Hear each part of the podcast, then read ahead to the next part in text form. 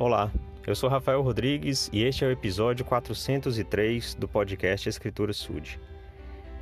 Esta semana, no, pelo programa Vem e Segue-me, Estudo Pessoal e Familiar, que é um programa muito bom da igreja que nos estimula a estudar diariamente, estudar individualmente e em família, temos como uma das designações Doutrina e Convênios, seção 46 então, aqui a palavra do Senhor veio ao profeta Joseph Smith falando a respeito dos dons, né, das, dos dons do Espírito, as possibilidades que a gente tem de receber dons e, e o propósito de receber esses dons para servir, para é, co contribuir na, na edificação do reino do Senhor. E algumas pessoas elas pensam que, que não têm habilidades, que não têm talentos, que não, não podem colaborar, que, que não são úteis. Às vezes é uma questão de baixa autoestima.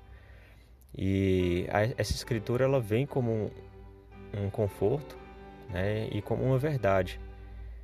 E diz o seguinte: Pois a todos não são dados todos os dons, pois há muitos dons e a cada homem é dado um dom pelo Espírito de Deus.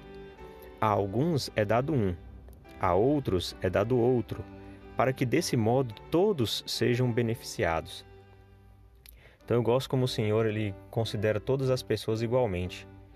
E por essa lógica, né, que é uma lógica divina, de que não há diferença entre as pessoas, os filhos de Deus para ele todos têm o mesmo valor e todos têm a mesma possibilidade de, de servirem, de poder é, ajudar, de contribuir na obra dele, ele coloca aqui então o fato de que todas as pessoas é, podem receber dons, todas as pessoas podem é, contribuir, podem ter habilidades para ajudar no, no reino dele.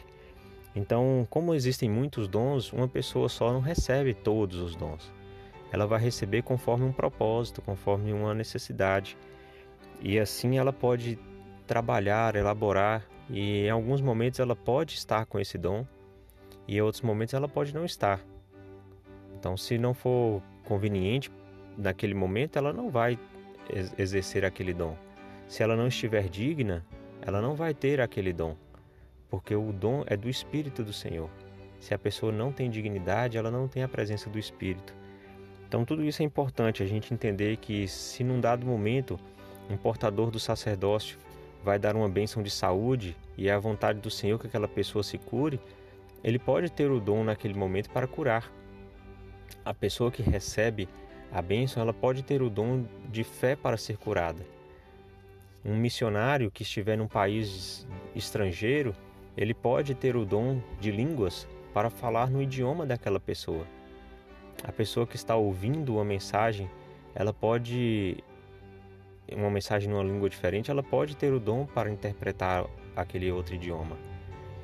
E uma pessoa pode discernir no momento de necessidade a verdade pelo, pelo dom da sabedoria.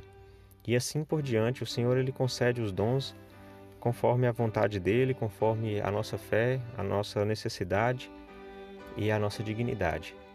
Então é por isso que é importante a gente cuidar da nossa condição espiritual para sermos dignos dos dons do Espírito.